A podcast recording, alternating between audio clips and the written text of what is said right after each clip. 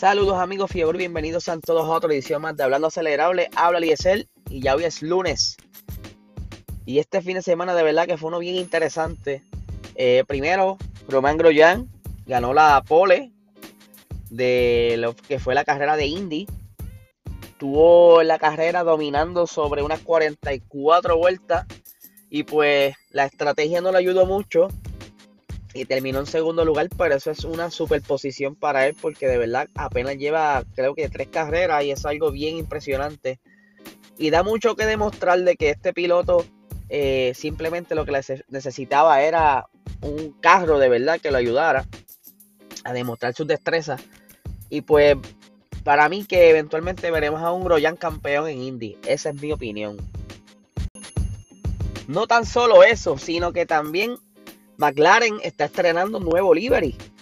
Este fin de semana hicieron un, post donde los invitaban a todos sus fanáticos a estar pendientes a una transmisión donde iban a, obviamente, a anunciar algo. Y pues vimos que anunciaron una nueva livery. Con lo que fue eh, en un momento dado su gran este, sponsor, eh, Golf, quien volvió con ellos este año. Y la verdad que la livery está bien chula está bien bonita, eh, está bien combinada con los colores que es de golf. Le pusieron ese tonito azul, eh, tiene unos, tonos más chinitas más oscuros, de verdad que me gustó mucho. Y esto, ¿verdad? Curiosamente surge, eh, perdonen, curiosamente surge porque luego de que ellos mostraron lo que fue la livery del 2021, según Zach Brown, le comenzaron a llegar este mensajes por, las diferentes redes sociales.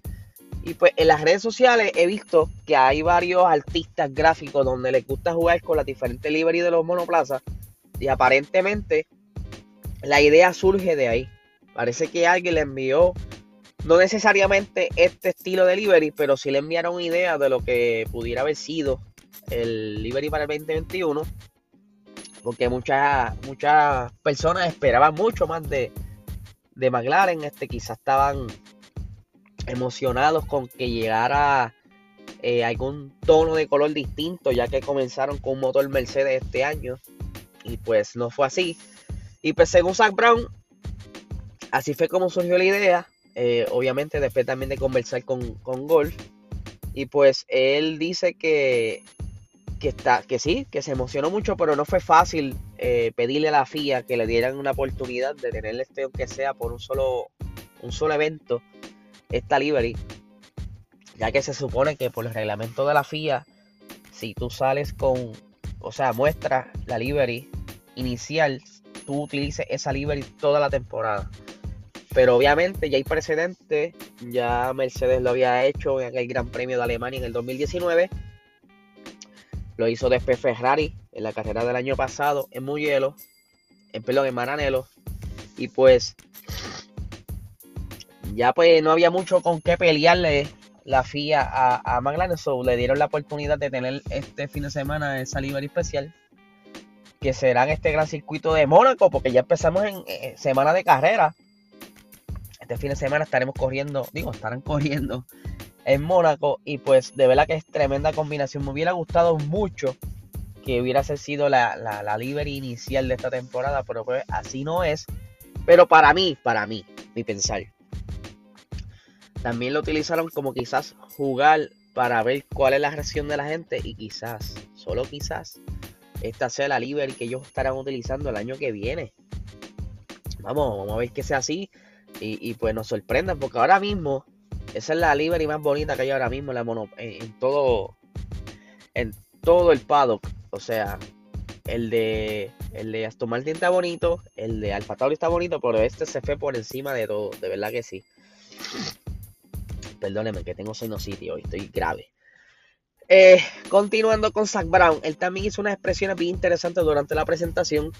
Estaba diciendo que era cuestión de tiempo de que eh, Max Verstappen y Lewis Hamilton tuviera un accidente. Pues ya ustedes saben que estos dos muchachitos están bien parejos este año y llevan esta rivalidad como que es friendly porque ellos, no, ellos todavía no están al punto de, estar molestos. pero una rivalidad bien interesante y dice que Sampron está loco porque choquen, porque eso les daría una ventaja a ellos, porque ellos, como quien dice, están atrás velando que estos muchachos cometan un error para poder colarse en el podio. Y él dice, mira, el ritmo que van después de, de esa maniobra que hizo Max en España es cuestión de tiempo. O sea, estamos a punto de nada, de que ninguno de los dos ceda por quizás su orgullo o las ganas de ganar y tengan un toque, quizás no, no se baraten, pero sí sea un toque que, les afecte los resultados en la carrera. Si es a Max, pues los va a afectar un montón, porque yo creo que a Max está a punto de solamente un DNF para no poder batallar ese, ese campeonato de piloto, porque sabemos que Hamilton, si tú le das el espacio, va a ganar siempre. Por otra parte, este, estaba viendo que ya Ferrari enganchó los guantes con este monoplaza del 2021 y se va a dedicar full al 2022. Ellos pues están bien contentos con el avance que han hecho y pues esto les da quizás, eh, por decirlo así, esperanza o más ánimo para que el del 2022 sea quizás una bomba de carro, ya que ustedes saben que Ferrari eh, ellos son bien, los tifosi, son bien, bien, bien fanáticos y pues ahora mismo están bien contentos y ellos pues no pueden, no vale la pena botar el tiempo dedicando eh, en este monoplaza porque ellos no buscan un tercer lugar ni un segundo lugar, ellos quieren ganar. Y para los tifosi, pues si no ganan, pues no eres, nadie. Así que por eso yo dije, mira, no importa si quedamos cuarto, quinto, sexto en el campeonato de constructores este, ya por lo menos vimos que tenemos un gran adelanto. Así que vamos a dejarlo para el año que viene para que entonces poder darle eso que quieren los, italianos, los tifosi, los, grandes, los grandes fanáticos de la Ferrari. Y para finalizar, ustedes saben que España se utilizaba mucho para lo que son las pruebas de pretemporada porque el circuito tiene de todo un poco y para serle específico, ese tercer sector es bien parecido a lo que son las curvas de Mónaco, o sea, son curvas lentas. Y es donde ellos aprovecharon a hacer muchas pruebas de downforce, porque en Mónaco hace mucha falta el downforce.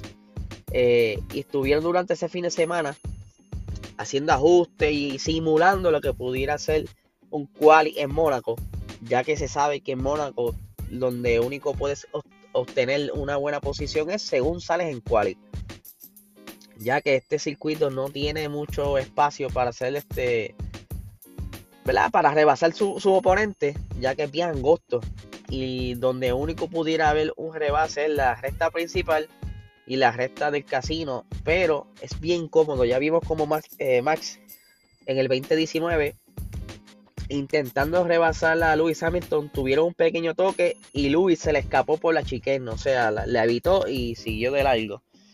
Así que ellos estuvieron haciendo esa, esos ajustes y esas simulaciones. Y según en papel, o sea, eh, según la data colectada, esto pudiera ser el, las quali de ese gran premio. Y lo voy a explicar por equipo. En primer lugar estaría Red Bull. En el segundo lugar estaría Mercedes, seguido de, Ferrari. En el cuarto lugar Alpine. En el quinto lugar estaría McLaren que ya sabemos que en España no le fue muy bien. Eh, ese paquete que ellos tienen de setup no los ayuda en ese tipo de circuitos. Así que no podemos esperar mucho de McLaren este fin de semana. Sexto, Alfa Tauri. Séptimo, Aston Martin. Octavo, Williams. Noveno, Alfa Romeo. Y décimo, Haas. Obviamente, Haas, yo creo que no había ni que incluirlo ahí porque ya se sabía. Pero sí, estos son los datos que colectaron y obviamente esto es simplemente como un cálculo. Habría que ver qué tan cómodos se sienten los pilotos en ese circuito. Porque también no, depende solamente del monoplaza, sino también de, la destreza del, piloto como tal. Sabemos que tenemos unos rookies. Eso pudiera quizás influenciar un poco en, los tiempos del quali. No voy a mencionar a Mazepin porque creo que se merece un descanso de mi parte. Así que ustedes ya sabrán, sacarán conclusiones, cómo pudiera ser esta próxima cual y quizás cómo sería esta carrera. Así que nada, esto es lo que tengo para ustedes por hoy. Quiero aquí públicamente pedirle una disculpa a Guillo, a Luis, mi compañero y pana de Box Talk. Eh, sabrá porque, de qué estoy hablando, pero le quiero hacer la disculpa públicamente aquí. Mano, te voy a compensar, te lo prometo. Te lo prometo que te voy a compensar. Sorry, men. Así que mi gente, que tengan una excelente semana.